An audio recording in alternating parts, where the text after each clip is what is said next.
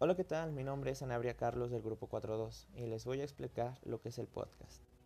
El podcast consiste en la distribución de archivos multimedia, normalmente audio o video, mediante un sistema de retribución que permite opcionalmente suscribirse y usar un programa que lo descarga para que el usuario lo escuche según medios. El podcast es un medio de comunicación basado en archivos MP3, normalmente que se colocan en Internet para que otras personas tengan la posibilidad de bajarlo y escucharlo. Es muy parecido a la radio, pero con la posibilidad de descarga y escucharlo desde un reproductor MP3. Cualquiera y cuando quieras.